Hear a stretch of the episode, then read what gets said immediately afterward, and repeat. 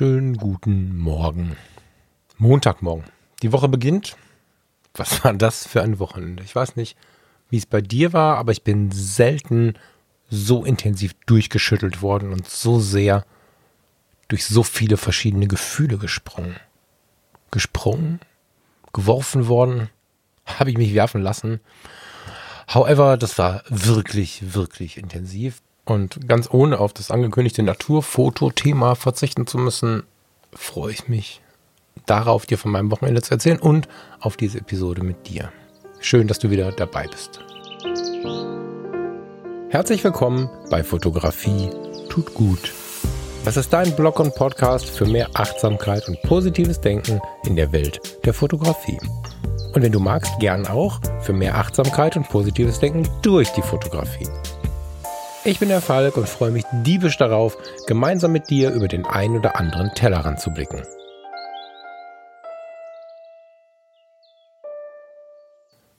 Interessanterweise bin ich heute ein bisschen aufgeregt vor dieser Aufnahme, während dieser Aufnahme, weil sie mir scheinbar tatsächlich so super wichtig ist. Auf ganz vielen verschiedenen Ebenen wichtig ist. Und als ich gerade auf meinen kleinen Zettel hier so ein bisschen die Stichpunkte geschrieben habe, über die ich sprechen möchte, habe ich festgestellt, das ist alles super wichtig. Ich habe quasi kein Nebenthema und deswegen freue ich mich mit leichtem Herzklopfen, total interessant, auf diese Sendung heute.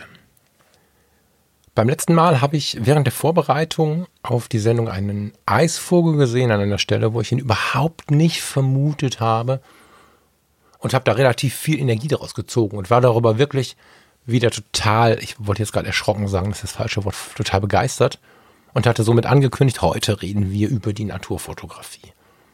Ja, dann kam das Wochenende und viele Punkte an diesem Wochenende haben mir die Frage gestellt, wie sollst du diese Woche über Naturfotografie sprechen? Hm. Vielleicht mit einem Grund, warum es heute Montag ist und nicht Samstag oder Sonntag wie sonst. Aber jetzt passt es auch. Da kommen wir hin. Und da kommen wir sehr, sehr schlüssig hin. Aber vorher müssen wir kurz zusammen durch dieses Wochenende, durch dieses wechselwarme Wochenende. Vielleicht kurz als zeitliche Orientierung für dich, wenn du später hier reinhörst. Das ist heute Montag, der 31. August 2020. Ja, Freitag. Freitag bin ich mit dem lieben Alexander Lehmann, er ist Zauberer und Moderator aus Nürnberg. Wir sind inzwischen gut befreundet ans Meer gefahren. Für mich ist es immer wieder ein absolutes Highlight, aber auch immer wieder machbar, weil ich in zwei Stunden 20 Minuten an der holländischen Nordseeküste bin und in drei Stunden an der deutschen.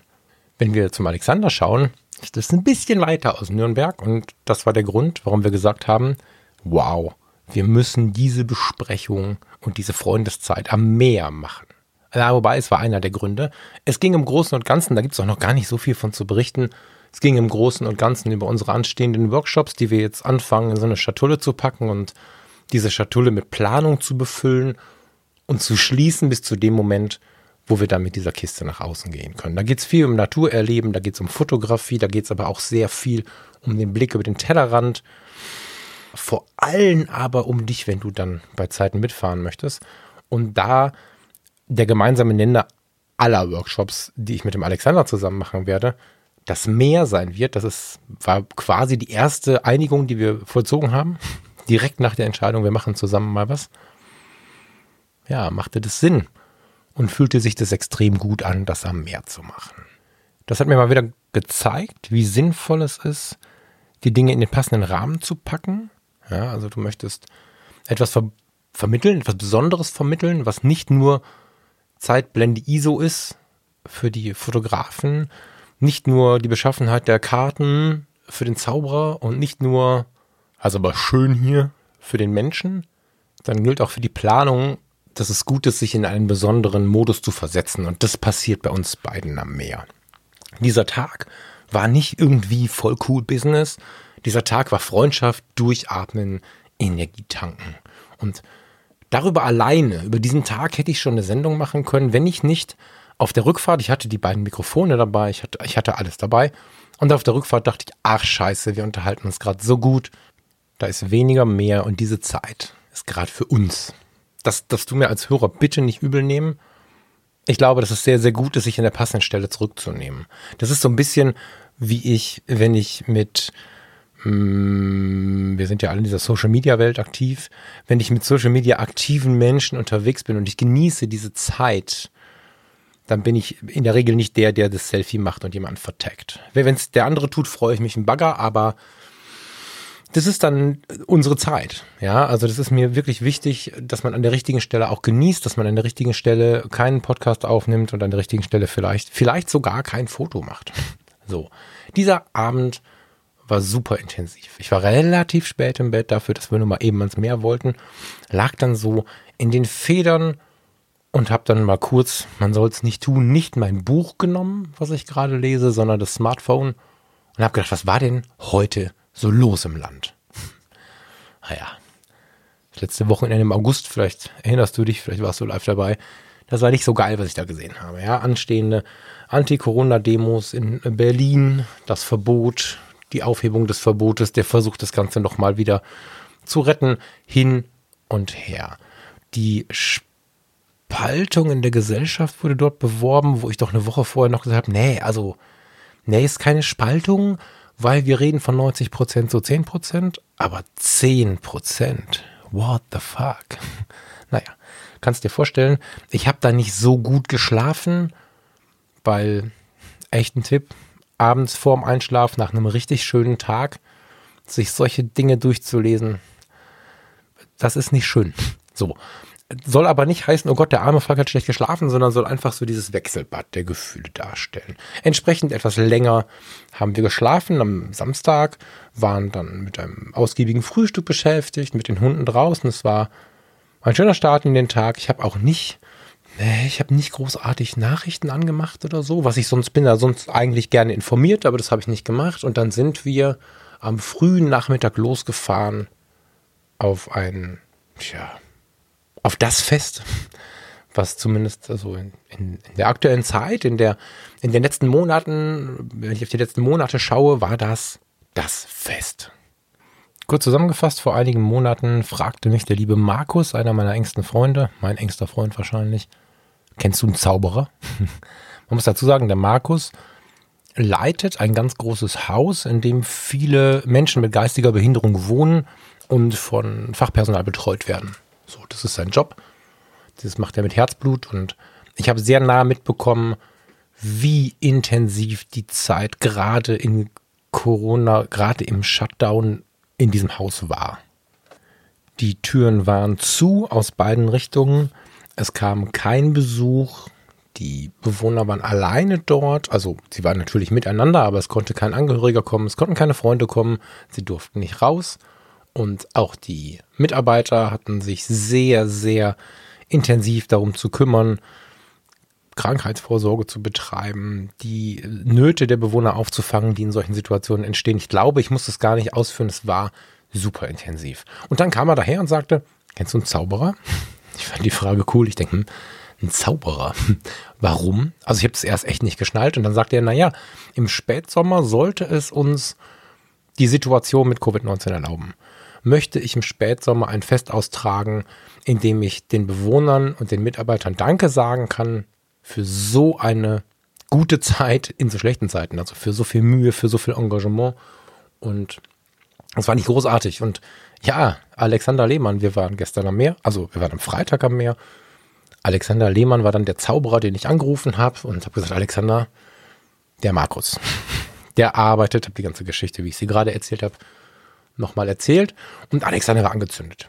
Man muss dazu sagen, so eine Einrichtung hat jetzt nicht sonderlich viel Geld. Das heißt, wenn du einen Berufskünstler hast und der Alexander lebt von seiner Kunst, dann ist das relativ schwierig, so jemanden zu engagieren. Und der Alexander hat nicht nur gesagt, auch weißt du was, ich mache das für lau, sondern er hat noch seine Freunde angerufen.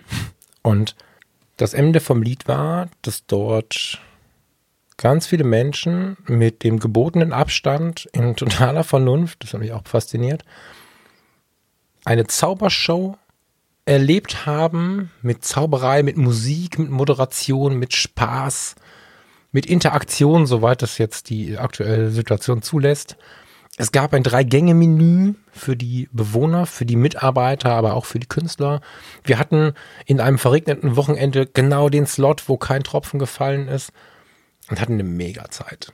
Richtig, richtig intensiv. Und das war das Fest, möchte ich sagen. Es hat sehr viel Spaß gemacht, durch die Kamera zu schauen, wenn man da ja dann noch, noch mal ein bisschen mehr sieht, die ganze Sache noch ein bisschen intensiver wahrnimmt. Und wir haben auch in der Gruppe, also mit den Mitarbeitern, mit den Bewohnern, aber auch mit den Künstlern, eine richtig, richtig große Zeit gehabt. An der Stelle deswegen für einen Tag, der mich total aus dieser, ja, am Vorabend eingesogenen Energie wieder rausgezogen hat, im positivsten aller Sinne. Vielen Dank an den lieben Alexander Lehmann, an den lieben André Beck, an den lieben, jetzt habe ich mit an den lieben angefangen, das muss man jetzt zu Ende machen, ne?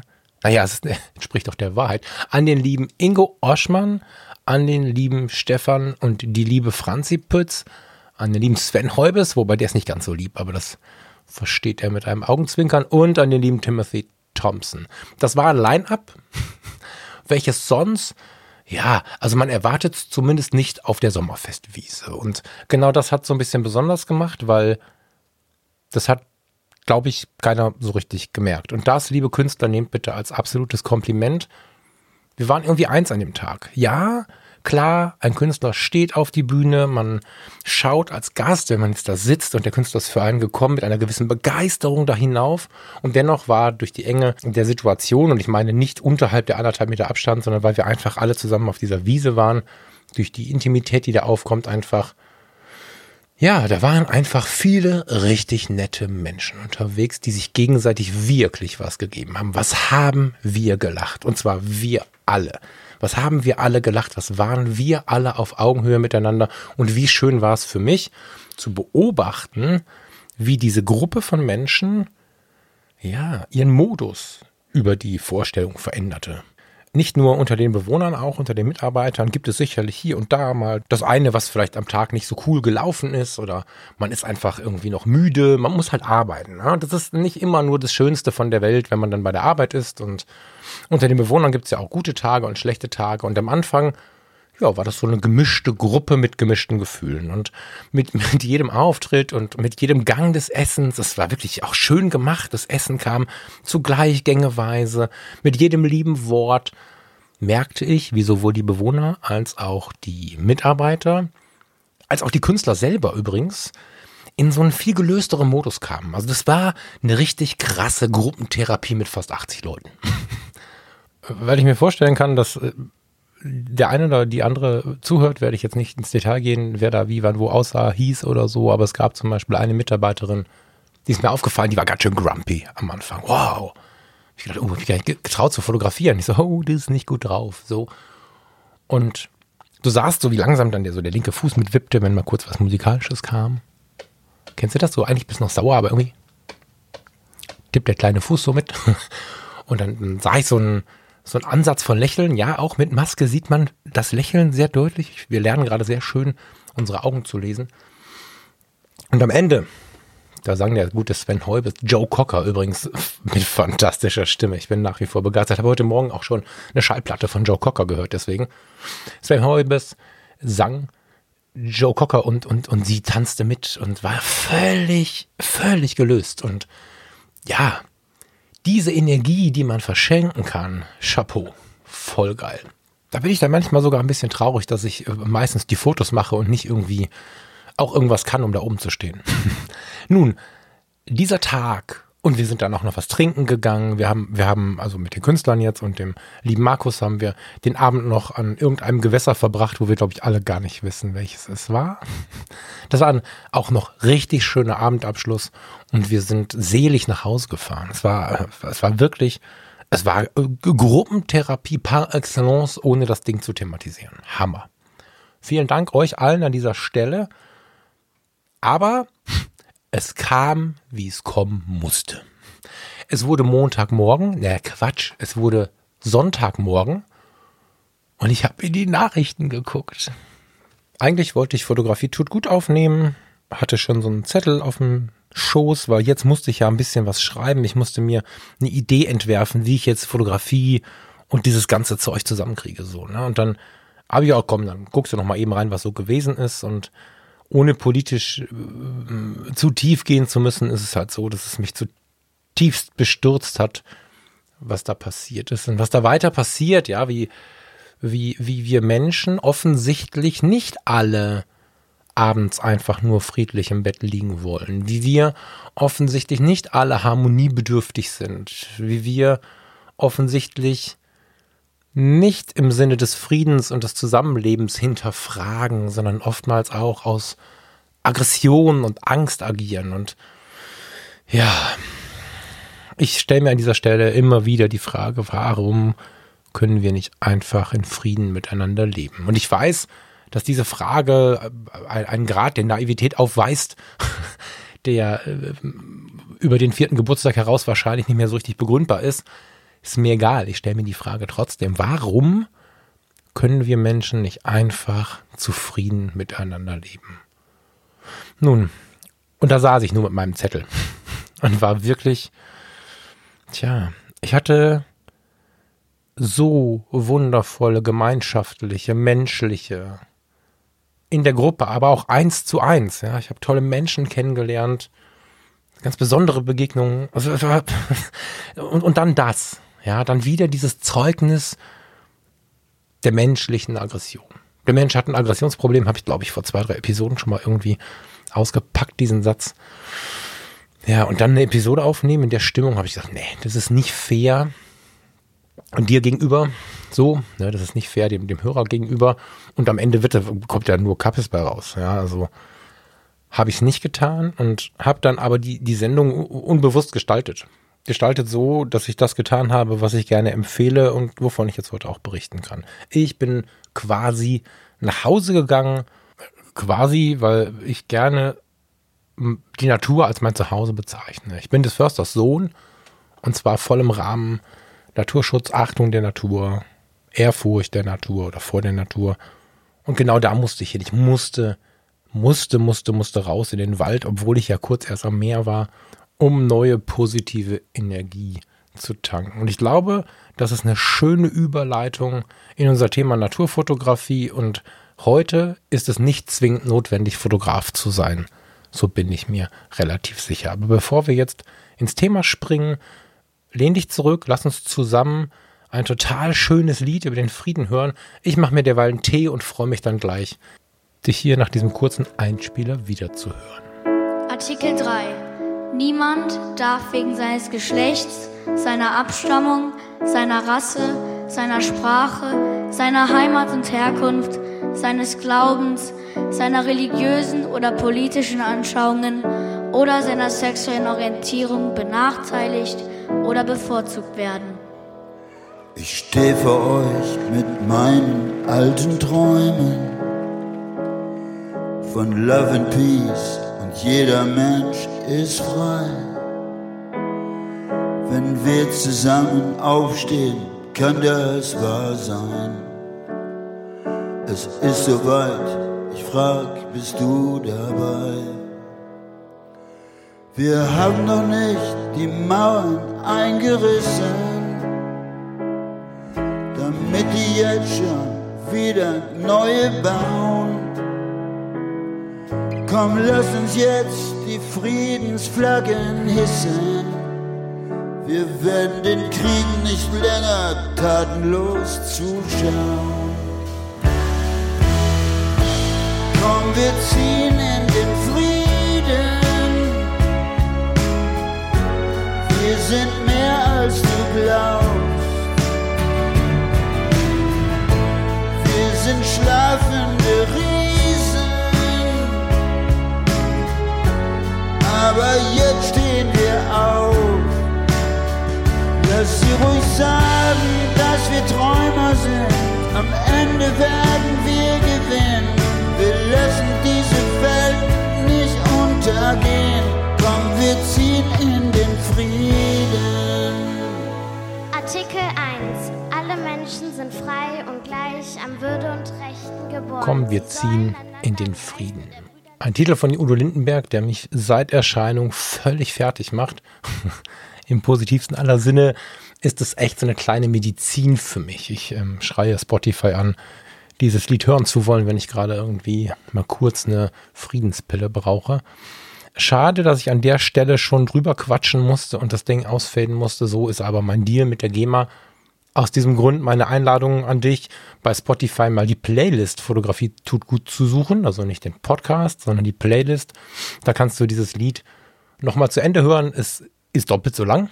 Und hintenrum bekommen auch die Kinder noch ein lauteres Wort. Wirklich, wirklich eine warme Empfehlung. Und in der Romantik, die manchmal in mir ist, danke ich jetzt mal Udo Lindenberg für so viel Inspiration im Leben und freue mich jetzt damit eine perfekte Überleitung gefunden zu haben, weil die Naturfotografie oder auch nur der Gang in die Natur ganz oft auch mir eine solche Friedenspille ist. Die Kombination im Autoradio sollte ich denn mit dem Auto irgendwo hinfahren, um in die Natur zu kommen, so ein Lied zu starten und dann in die Natur zu steigen.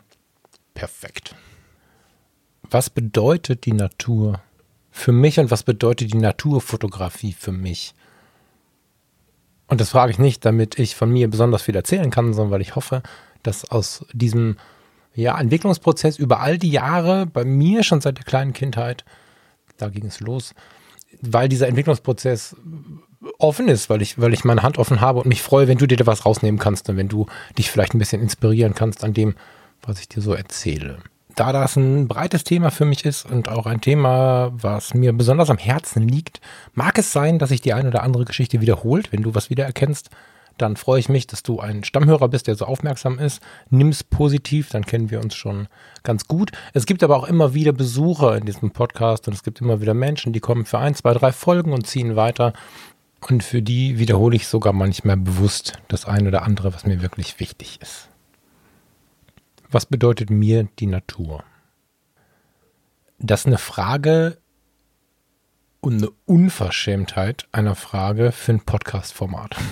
Das ist, das ist, ich, also wer mir diese Antwort mit einem Satz gibt, ist ein hoher Poet und wir können darüber nachdenken und das ist ein Gedankenanstoß, aber die komplette Antwort werden wir vermutlich auch auf dem Sterbebett noch nicht gefunden haben. Und das ist gut so. Die Natur ist Ursprung, die Natur ist das, woher wir kommen. Wir sind genau genommen die Natur und wir sind die, die wir sie zerstören die, die wir ehrfürchtig dort stehen und gleichzeitig, nachdem wir zu ihr, ich bin gerade in Gedanken noch in die Natur gefahren, mit dem Auto. Heute hier Ende August 2020 mit einem 15 Jahre alten Renault Laguna. Vermutlich nicht mit den besten Abgaswerten. Mensch und Natur sind also meiner Meinung nach auf der einen Seite eins und auf der anderen Seite widersprechen sie sich, zerstören sich. Naja, eigentlich zerstört nur der eine den anderen. Und genau daraus wächst immer mehr Ehrfurcht in mir. Ich bin groß geworden als förster Sohn und ich werde dann an der Stelle immer gefragt, schießen oder pflegen. weil, Förster, Jäger, wer, wer schießt das Tier um und warum macht das? Will er die Trophäe haben oder so? Und an der Stelle auch an dich, falls du dir diese Frage gerade gestellt hast. Es ging um Umweltschutz. Es ging darum, das zu retten, was der Mensch versaut hat. Und es ging darum, zumindest in meiner Erziehung, ich habe die Ausbildung ja nie gemacht, aber ich war viel mit draußen und habe einfach so eine gewisse Ehrfurcht vor der Natur kennengelernt. Hast du zufällig Steven Spielbergs Avatar gesehen? Pandora, das Volk der Navi, der Mutterbaum, in diesem, wie ich finde, nach wie vor hochbewegenden Film, der auch natürlich den amerikanischen Krieg irgendwie im Thema hat, aber das ist das Nebenthema für mich. In diesem Film wird die Verbindung von den Bewohnern dieses Planeten Pandora zur Natur unfassbar schön dargestellt. Und es gibt diese Szene, in der, weil ein, ich fasse es jetzt mal zusammen, ein Mensch sehr unachtsam sich in dieser Natur bewegt, ein paar Tiere sterben müssen, um diesen Menschen zu retten. Und sie wollten ihn ja nicht bösartig töten, sondern er ist in ihre Welt eingedrungen und hat sich einfach dämlich verhalten. So.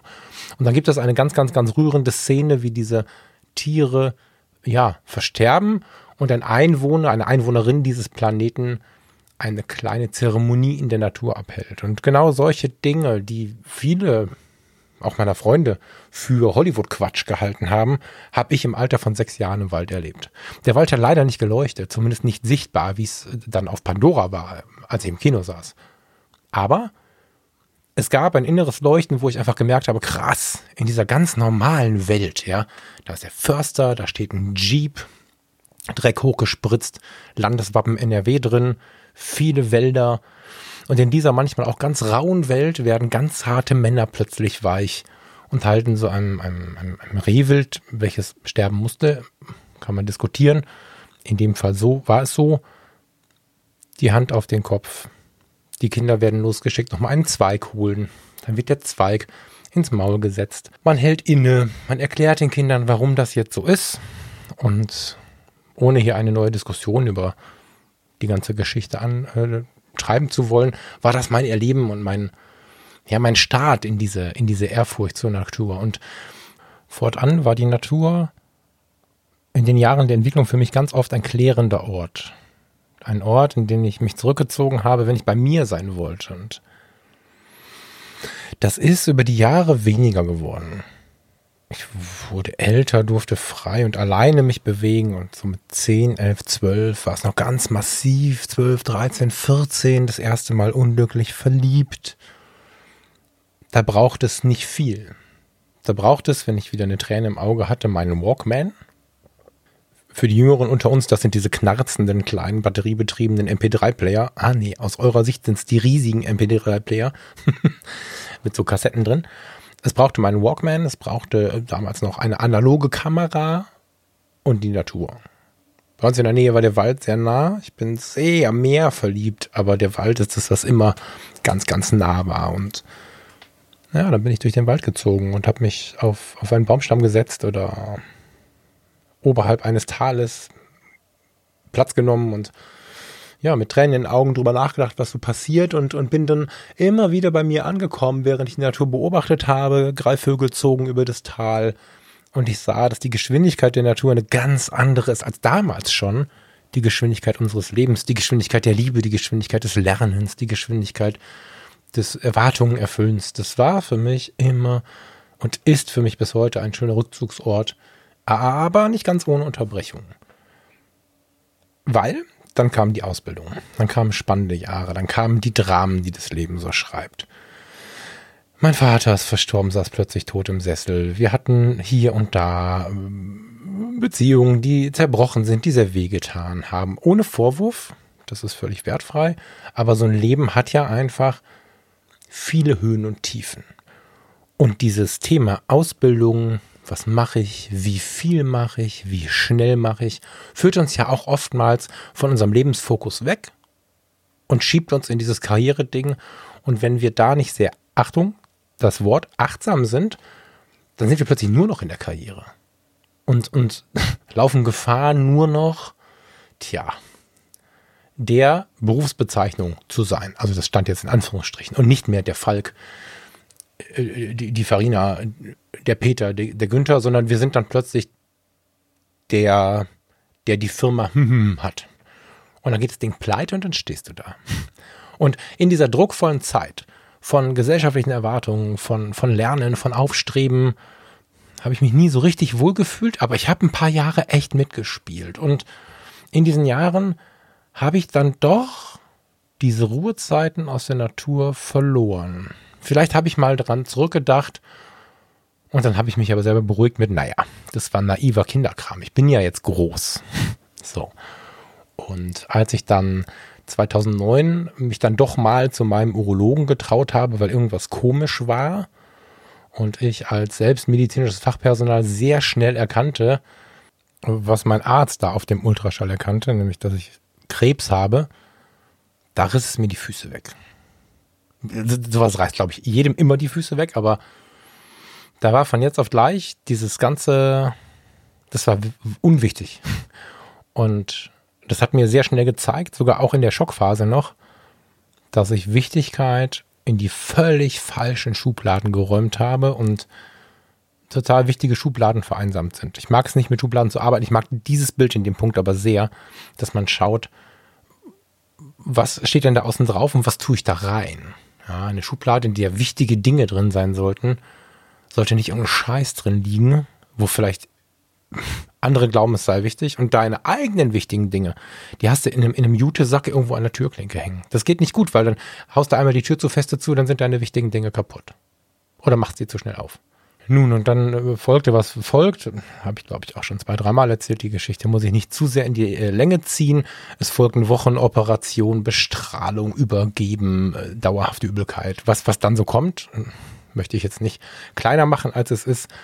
Aber in dieser Zeit lag etwas und in der Zeit danach lag etwas, was ich als ganz, ganz kleine, Achtung, nicht zu wörtlich nehmen, Parallele zu diesen, zu diesen Covid-Vollbremsungen, die der eine oder andere von uns machen musste, erlebe. Ich konnte ja nicht sofort wieder arbeiten gehen. Nach diesen vielen Wochen, die ich voll krank da lag, war ja irgendwann die Behandlung quasi zu Ende. Aber dann gehst du ja nicht sofort wieder arbeiten, sondern dann bist du geschwächt und so. Und in der Zeit habe ich bemerkt, ich war mehr spazieren als vorher und mehr vor der Tür und so. Und in der Zeit habe ich bemerkt, hm, krass, wieso weißt du jetzt nicht, wie diese Pflanze heißt? Und die Buche, die habe ich mit viel, viel, mit viel Mühe und Not neu erkannt. Und da wurde das schon schwierig. Ich musste die, Achtung, nicht lachen, ich musste die Eiche nachblättern. Und also man kann sich vorstellen, wenn man, wenn der Vater Förster ist, wenn der Onkel Förster ist, wenn man sehr viele Wochenenden, so jedes zweite bis fünfte, im Sauerland in einem Forsthaushalt, Forstamt ist im Haus, verbringt und, und Hochsitze baut, nachdem man alte Bäume zu Hochsitzen umgebaut hat und also so, ne, dann hast du natürlich, äh, haben die Kinder gelernt, was, was ist das für eine Pflanze, was ist das für ein Strauch, was ist das für eine Beere, guck mal, siehst du die beiden Löcher am Boden? Da ist ein Reh lang gelaufen. Und wir erkennen, dass das erst vor einer Stunde war. Dann stehst du da als kleines Kind, kriegst die Augen gar nicht mehr zu und denkst, wow, vor einer Stunde ist hier ein Reh lang gelaufen. Und ich stand immer noch so ein bisschen mit O-Beinen im Wald und war nicht in der Lage, die Walking-Stöcke von den Hasenspuren zu unterscheiden. Und das war wirklich traurig. Und da habe ich mich entschieden, wieder so ein bisschen auf die Suche zu gehen nach diesem alten Wissen. Ich habe das irgendwie verdrängt, ich habe es vergessen, vielleicht war es uncool mit 15 mein Gehirn überschrieben. Ich habe das nicht wiedergefunden. Also es ist tatsächlich so, dass ich bis heute Probleme habe, Dinge, die früher ganz alltäglich waren aus der Natur, ja, aus dem Gehirn abzurufen. Ich muss viel nachschauen, was die Sache aber fast noch ein bisschen faszinierender macht, weil ich auf der Suche auch wieder nach der Natur bin. Und direkt in dieser Zeit nach dem Krebs, das ist ja auch eine Zeit, in der stellst du dir viele Fragen. Vier Tage in dieser Zeit war ich, äh, wie soll ich sagen, das Labor brauchte ein bisschen länger. Und ich saß vier Tage da und durfte mir überlegen, ob ich denn mit 29 noch den 30. Geburtstag erlebe. Und das ist schon, das ist schon für Erwachsene. Also das ist schon eine Situation, pff, Chapeau. Und dadurch, ja, habe ich halt festgestellt, wie viele wichtige Sachen, in, äh, wie viele unwichtige Sachen in meiner wichtige Sachen-Schublade lagen und wie viele Sachen so lange draußen waren aus den Schubladen, wie zum Beispiel dieses Naturwissen, dass sie sind verschwunden. Ich habe sie verloren irgendwo. Die hingen nicht mal mehr an der Türklinke. Wahrscheinlich, weiß ich auch nicht, habe ich sie aus Versehen weggeschmissen. Weil ich dachte, was anderes wäre wichtiger. Und in der Zeit habe ich, da hatte ich ein bisschen was gespart, äh, das Sparkonto komplett geplündert, alles, und habe mir ein Teleobjektiv gekauft für die Nicht-Fotografen, die zuhören, ich, ich finde es übrigens voll geil, dass ihr da seid. Ja, Fotografie tut gut und hier hängen echt viele, echt viele Nicht-Fotografen mit mir rum. Äh, also für euch kurz, ein Teleobjektiv ist ein Objektiv, mit dem ich besonders weit in die Ferne schauen kann. Wie ein Fernglas, nur mit der optischen Qualität, dass ich dann auch am Ende ein geiles Foto habe. Und ich habe mir so eins gekauft, wie man so bei den Fußballspielen am Rand sieht, mit so einem weißen Korpus, so ein großes weißes oder beiges, muss man sagen. Teleobjektiv. Für die Fotografen ich habe mir das Canon 100 bis 400, 5.6 war es, glaube ich, damals gekauft. War sicherlich viel Geld, ich weiß gar nicht genau, 1800 Euro oder so, aber äh, kein Vergleich zu manchem, der da am Spielfeldrand, äh, da gibt es auch welche für 15.000 Euro. Aber ich habe 1,7, 1,8 ausgegeben und habe gesagt, jetzt will ich sie wieder wissen. Und die Narbe war so gerade gut und das Laufen noch nicht so richtig. Und übel war mir auch noch ziemlich viel. Und nach einem halben Kilometer Laufen habe ich mich auch nochmal hingesetzt und so. In der Zeit habe ich direkt einen Naturfoto-Workshop gemacht. Und bin raus nach Springe, rausgefahren. Also Niedersachsen. Also Springe hatten wundervolles, äh, ja, es heißt die Wiesentgehege Springe, ein wundervolles, ist das ein Zoo, ein Tierpark? Tja, schaut's euch an, es lohnt sich. Vom Niedersächsischen Landesforst ähm, betrieben.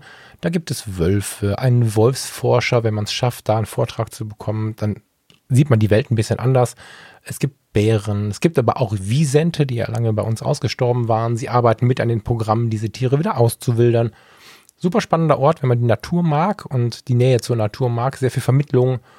Ja, und da bin ich dann da rumgehumpelt mit, ähm, ich glaube, neun anderen Naturfotografen und zwei ganz, ganz tollen Fotografenpaar und habe mich, ja, wieder tief mit der Natur beschäftigt. Hab am Abend vorher haben wir zusammengesessen und haben uns unterhalten über das, was wir in der Natur erleben, haben uns gegenseitig kennengelernt. Es waren ganz tolle Menschen dabei. Ein Naturpark Ranger aus der Eifel, kann ich mich gut erinnern. Ein Arachnologe, fand ich total spannend, ein Biologe, der sich mit der Arachnologie, nicht Phobie, beschäftigt, also mit Spinnen. Mm, alles so Naturmenschen. Ja, der, der Quotendoktor, und das meine ich überhaupt nicht böse, ich komme ja selber aus dem Gesundheitswesen, aber also mit dem Doktortitel kaufst du dir ja meistens eine Leica. und äh, der hatte sich halt ähm, eine Canon mit einem riesigen Teleobjektiv gekauft und war total angefixt von der Naturfotografie. Naja, lange Rede, kurzer Sinn. Ich habe ganz bewusst mich tief in diese, in diese Naturfotografie reingebeamt, weil ich mich daran erinnert habe, wie ich in Kindertagen und in Jugendtagen in der Natur meinen Frieden gefunden habe. Und neben den Spaziergängen, die mir dann nicht mehr genug waren, die ich aber bis zu dieser Krebserfahrung vergessen hatte, verdrängt hatte, wollte ich mehr. Ich saß auf dem, auf diesem Stein wieder oberhalb eines Tales in Rating, zwischen der Auermühle und der Papiermühle, falls du dich auskennst, gibt es so einen Findling, so einen großen, und habe wieder auf das Tal geschaut und wieder die, die Greifvögel kreisen sehen und habe gedacht, ich will mehr.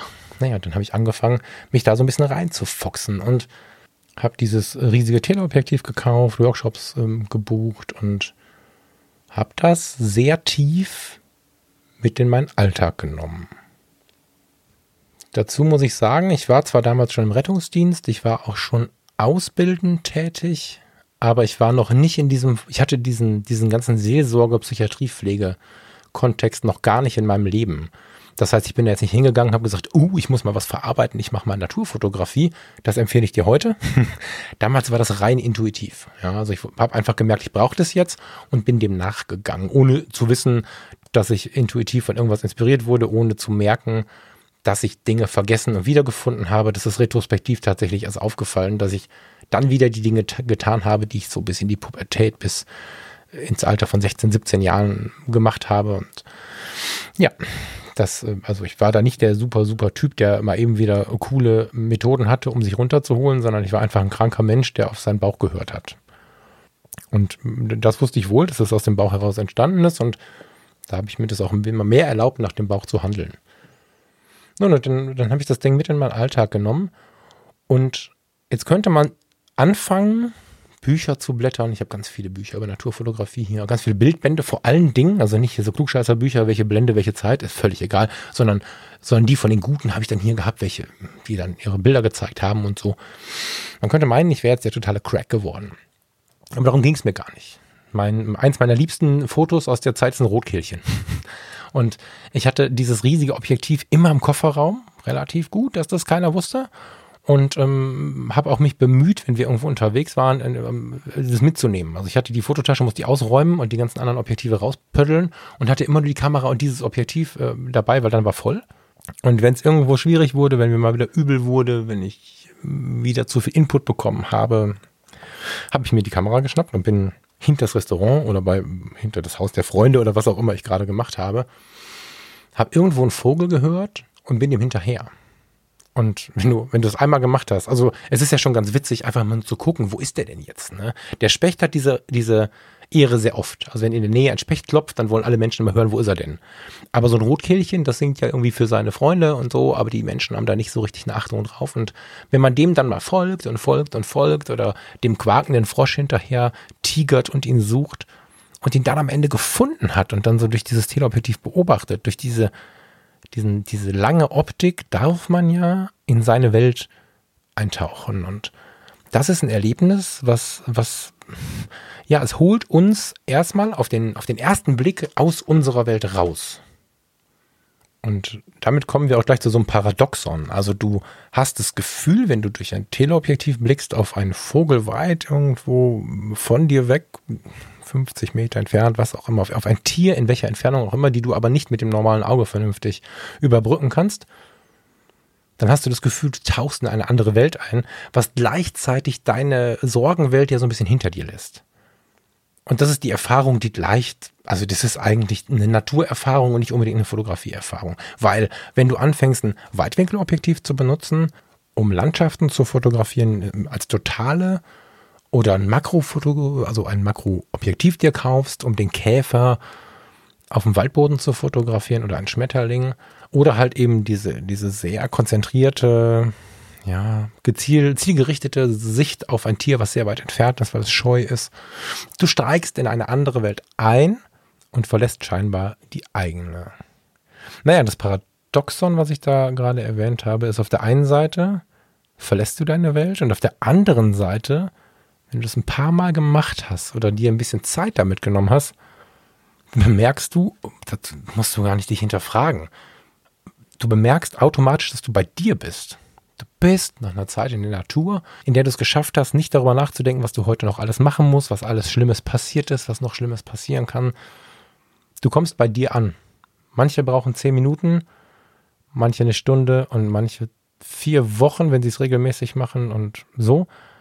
Aber irgendwann kommst du bei dir an und gleichzeitig bist du in einer anderen Welt. Was ist dann die richtige Welt?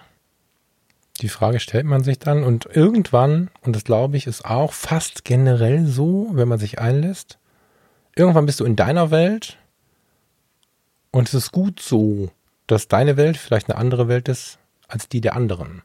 Das ist so ein Learning aus der Zeit in der Natur und aus der Zeit im, im, im Naturschutz, in der Naturfotografie, in der Beschäftigung mit der Natur. Das ist ein ganz, ganz wertvolles Learning daraus. Und an der Stelle hat mir, mir ein Workshop-Teilnehmer mal gesagt, unpassend, aber im Nachgang witzig. Und was muss ich jetzt Krebs haben? Muss ich jetzt Förster Sohn sein? Wie soll ich jetzt da rankommen? Also äh, so, er wollte eine Brücke haben. Und aus dieser etwas tollpatschigen Formulierung heraus habe ich mich erst ein bisschen geärgert, dann war ich aber sehr dankbar, weil es stimmt. Du kannst jetzt von irgendeiner Bühne gehen oder den Podcast ausmachen oder aus dem 1 zu 1 Coaching rausgehen und dann sitzt derjenige, vielleicht du da und denkt sich, ja super, ich habe keinen Förster, ich äh, als Vater, ich, ich habe keinen ich weiß nicht mal mehr, wo ich einen Stein finde, auf den ich mich setzen kann in der Natur. Was soll ich jetzt machen? Und deswegen vielleicht an der Stelle nochmal der Tipp, wie komme ich denn da rein? Also wenn ich jetzt durch mich, durch solche inspirierenden Menschen wie vielleicht Peter Wohleben, der gerade ja in aller Munde ist, wenn ich von irgendwas inspiriert näher in die Natur oder näher an die Natur möchte, dann musst du nicht unbedingt über solche prominenten Wege gehen. Du musst auch nicht vorher ganz viele Bücher kaufen. Das ist toll, aber das musst du nicht tun. Du kannst auch einfach jetzt gleich, wenn die Musik ausgetingelt ist von diesem Podcast, dich aufs Fahrrad setzen, zu Fuß losgehen, ins Auto, wie auch immer die Entfernung in die Natur ist. Alles ist übrigens, äh, also nicht nur der Wald ist Natur, du kannst genauso auf die Felder und ans Wasser und so, logisch, ne? Aber du kannst äh, einfach in die Natur gehen. Es gibt nur so ein paar Punkte, ja, man darf sich halt dann auch nicht selbst im Weg stehen. Also wenn man jetzt mit dem Wunsch, boah, ich will jetzt Natur erleben, das ist ja auch wieder so ein Druck, ne? Erwartungshaltung, auf den Waldparkplatz fährt, so bis, so bis an die rot-weiße Schranke, wo wirklich Schluss ist, wo dann dieses Naturgebiet, Naturschutzgebietsschild steht. Und dann steigt man aus, am besten direkt bewaffnet mit dem Teleobjektiv, weil man hat ja gehört, das war geil. Und wenn man dann in die Natur latscht, dann fürchte ich, könnte dieser Effekt, ich will nicht sagen nach hinten losgehen, aber vielleicht bleibt der unsichtbar, weil man dann so ad hoc von der einen in die andere Welt schreit und springt, dass vermutlich alles, was schön ist, sich erstmal ein bisschen von einem fernhält. Deswegen gibt der Natur eine Chance. Die Natur wartet nicht auf uns, die Natur hat nicht dieses fortwährende Stresserleben, ist nicht fortwährend bemüht, Dinge zu liefern. Ja, da steht jetzt kein Wild, kein Fuchs, kein Adler, je nachdem, wo du bist, auf seinem Ast in, seinem, in seiner Schonung und guckt so, boah, wann kommen denn hier Menschen? Ich möchte mich mal präsentieren. So funktioniert das nicht. Und am Ende ist das genau das Besondere und Erfrischende. Aber wir müssen aufpassen, unseren Erwartungen oder unsere Erwartungen nicht der Natur überzustülpen. dann machen wir ja wieder genau das, wovor wir eigentlich, naja, davonlaufen, muss ich ja ehrlicherweise sogar sagen, wenn wir versuchen, mit der Natur in so eine Connection zu treten. Was also tun? Achtsamkeit. Kommt der Frasser wieder mit seiner Achtsamkeit um die Ecke. Und das ist aber auch wirklich, wirklich der erste Schritt in die Natur. Und das bedingt sich sogar gegenseitig. Wenn du das Ding mit der Achtsamkeit zu Hause, äh, auf der Arbeit, wo auch immer noch nicht so richtig auf die Kette gekriegt hast, fahr in den Wald und du hast das Ding sofort gerockt. Sofort verstanden.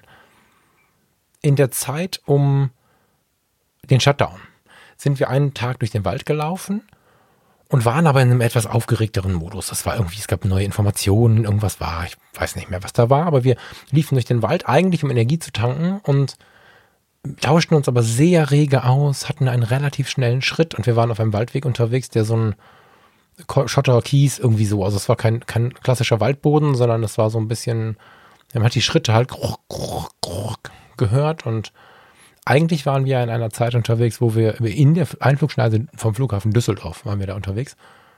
Und es war nichts zu hören, es war kein Kondensstreifen am Himmel, die Flugzeuge waren alle am Boden und wir latschten und laberten und knirschten. Und irgendwann fiel mir das so auf und ich sage, hey, pst, Farina. Dann sind wir stehen geblieben und dann wollte ich wieder erzählen, was ich gerade wahrnehme und dann hat Farina mir so den Finger auf die Lippen gelegt. Sei doch mal still. hat sie mir und ich nachher ihr dann gesagt und dann haben wir da gestanden und haben erstmal nichts gehört. Und wenn du so ein Großstadtkind bist, dann macht dich das schon mal nervös, voll absolut aushalten. Ja. Es gibt diese schreiende Stille, aber die kippt irgendwann in, in Frieden so. Und dann haben wir da gestanden und wahrgenommen, dass es nichts wahrzunehmen gab, außer Wind, leichten, leichtes Rauschen im, im Farngras, in den Bäumen, in den Blättern und einzelne Vögel. Es war gar nicht so ein Ort, wo tausende von Vögeln am Start sind, aber du hörtest hier ein und dort ein. Und dann knirschte mal ein Baum, der gegen den anderen gefallen war, schon vor ein paar Monaten, der so vor sich hingammelte. Der knirschte so Holz an Holz, wie so ein altes Schiff, was, was so auf dem Meer ist. Und mit jeder Sekunde und mit jeder Minute, die wir so stehen geblieben sind, haben wir mehr wahrgenommen. Haben wir, haben wir angefangen, den Wald zu hören. Ja? Also wenn man so hört, ja, geh mal Waldbaden, dann fängst du an, den Wald zu hören und zu spüren. Dann bist du erstmal so, ey, was? und übersetzt, ja, wenn, wenn einem das Wording nicht gefällt, dann bleibt man einfach mal stehen, das ist nämlich das Gleiche.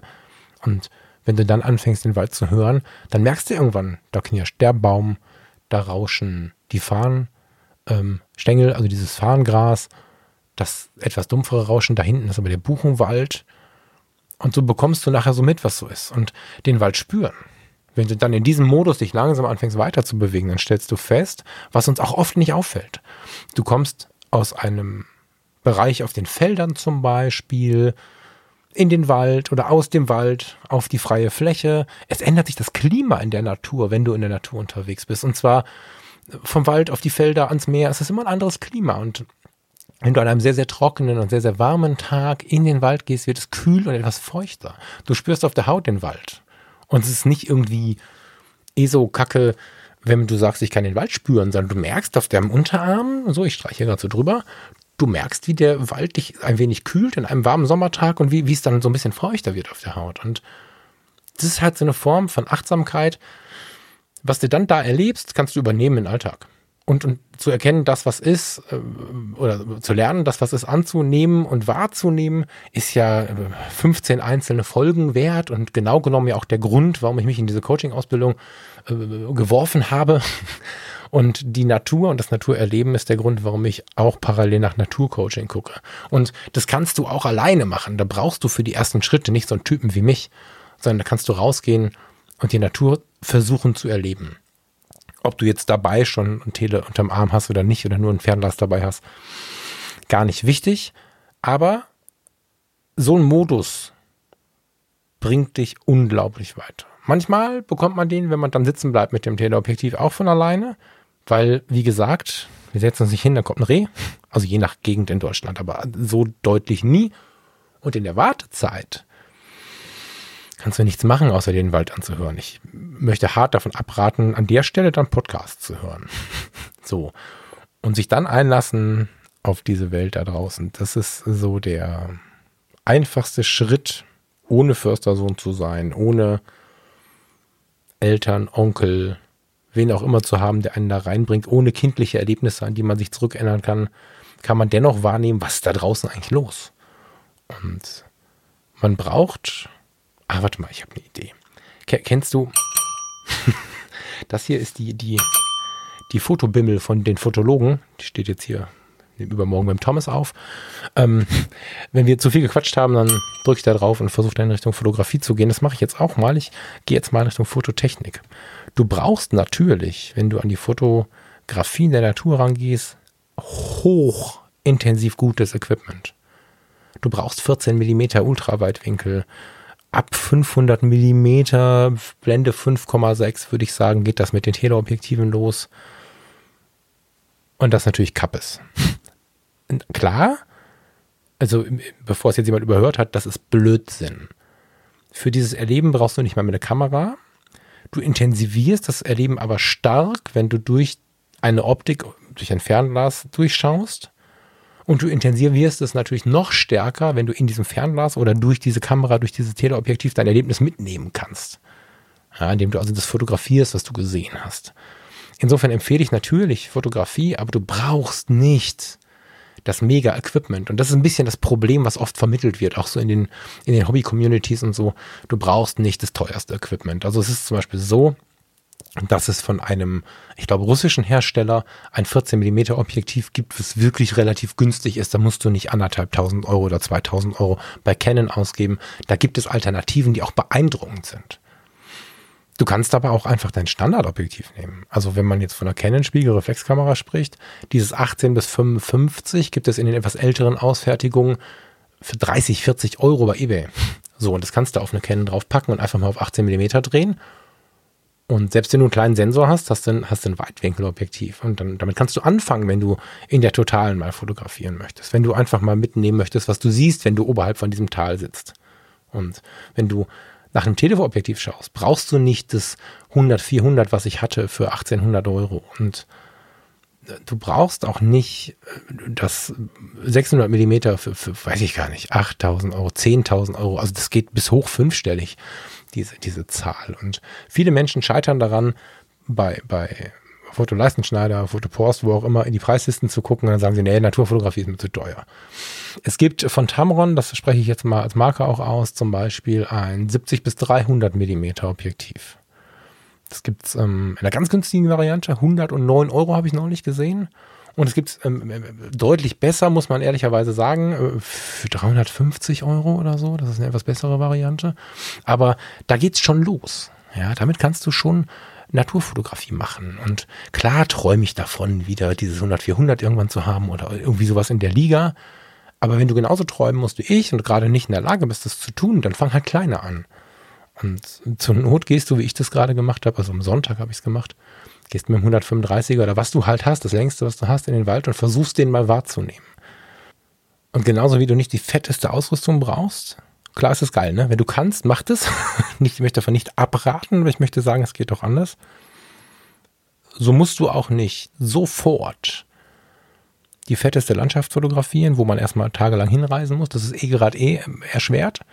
Du musst nicht im Wildlife den Seeadler oder noch besser den Fischadler beim Fischen auf der, auf der Wasseroberfläche erwischen oder den Eisvogel oder so. Und du musst im Makrobereich auch nicht mit 16 Aufnahmen, um die Schärfe auf dem richtigen Punkt zu haben, bla bla bla bla bla. Du kannst einfach mal rausziehen und der Natur folgen. Und wenn du dann nachher Marienkäfer, ich habe kürzlich in einer der Episoden vom, vom halben Jahr ungefähr ein paar Marienkäfer mitgebracht. Findest du etwas weiter vorne hier im Podcast. Und das kann sehr, sehr befriedigend sein und sehr, sehr befreiend sein, solche Fotos mit nach Hause zu bringen. Und ich habe dir gerade erzählt, ich bin dem, dem Rotkehlchen hinterher. Ja, ich habe dann während eines Spaziergangs oder wenn ich irgendwo gewartet habe und ich hatte das Objektiv mit und habe dann irgendwie die Ornithologen entschuldigen, ich kann das nicht nachmachen, aber die, in irgendeinem Strauch habe ich einen Vogel gehört und ähm, ja, habe mich auf die Suche gemacht. Wer ist denn da? Wo ist das denn, das Tier? Und äh, ganz spannend war, als ich das 100, 400 neu hatte, war ich, ah, da war ich tatsächlich noch nicht so richtig gut zu Fuß. Da war ich schon noch ziemlich im Eimer. Und da habe ich mich in, in, in, hier bei uns in der Heimatstadt in Rating an eine kleine Wasserburg gesetzt und auf so eine Bank, wo sonst auch immer die älteren Damen sitzen und Herren und Enten füttern und so. Und habe da mit dem Objektiv einfach mal so ein bisschen herumgespielt, habe geguckt, wie geht das denn, wie viel kann das denn, wie muss ich das denn hier alles einstellen. Und habe die Stockenten fotografiert. Ganz normale Enten. Und bin erst mit dem Modus gekommen, ich fotografiere nur die Enten, mal, mal objektiv testen, hat nichts mit Naturfotografie zu tun. Ja, scheiße. Setz dich mal, also wenn du es kennst, gerne da ans Wasser, an die Wasserburg oder irgendwo, wo Enten rumflitzen und bleib mal länger sitzen als äh, zwischen Social Media und dem nächsten Anruf und guckst dir mal an. Irgendwann, und das sind Minuten, vielleicht eine halbe Stunde, aber irgendwann fängst du an zu verstehen, wer hier wie tickt. Also mit dem Teleobjektiv irgendwie den einen, die andere und dann habe ich hier geschaut und was passiert denn dort und man guckt ja nicht immer nur durchs Objektiv, sondern schaut sich auch mal die Gesamtheit an, zumindest ist das ein Tipp von mir. Und nach kürzester Zeit habe ich festgestellt, was da so an, an Sozialleben am Start ist. Der eine ist voll die Zicke, die andere ist gerade ganz schön liebebedürftig, der nächste scheint irgendwie seinen Partner zu suchen oder seine Partnerin. Also da ist, da ist richtig Bewegung drin, den ganzen Tag. Und da habe ich zwei, drei Stunden gesessen und dachte, ich sitze da nur, weil ich mich noch nicht gut bewegen kann und weil ich nur mal das Objektiv austesten möchte. Und nachher hatte ich einen wundervollen Nachmittag mit Enten. Und das ist eine warme, warme, warme Empfehlung. Einfach mal sich darauf einzulassen. Und nicht immer nur nach den Superlativen zu gucken. Klar ist der Fischadler faszinierend, wenn er den Fisch aus dem Wasser holt. Wir haben, vor ein paar Wochen waren wir noch in Mecklenburg. Was eine Welt, ja. Aber muss es immer das Superlativ sein? Ich glaube nicht, beziehungsweise wenn wir uns das nicht vorformulieren, werden Sachen zu Superlativen, mit denen wir vorher gar nicht gerechnet haben. Ja, und jetzt habe ich aus meinem Gehirn ist rausgefallen, einen Abschlusssatz gesagt, der gar nicht geplant war, aber der war gut, finde ich. Und wünsche dir eine schöne Woche. Danke dir sehr für deine Aufmerksamkeit. Hoffe, dass du jetzt mit dem Sprung durch die Welten ganz gut klarkamst. Das war jetzt so quasi aus der Gedankenrealität des Falk von dem Wochenende mit tollen Menschen über den Frieden in die Naturfotografie. Und wenn du das nächste Mal ein bisschen Frieden suchst, ein bisschen Freiheit suchst, ein bisschen dich selbst suchst, dann geh einfach mal in den Wald. Geh einfach mal. Es gibt sogar schöne Parks in den Großstädten. Geh mal raus und lass das Leben Leben sein. Ich freue mich, vielleicht sehen wir uns da ja. Schöne Woche und ich freue mich auf nächste Woche hier bei Fotografie. Tut gut. Ciao, ciao.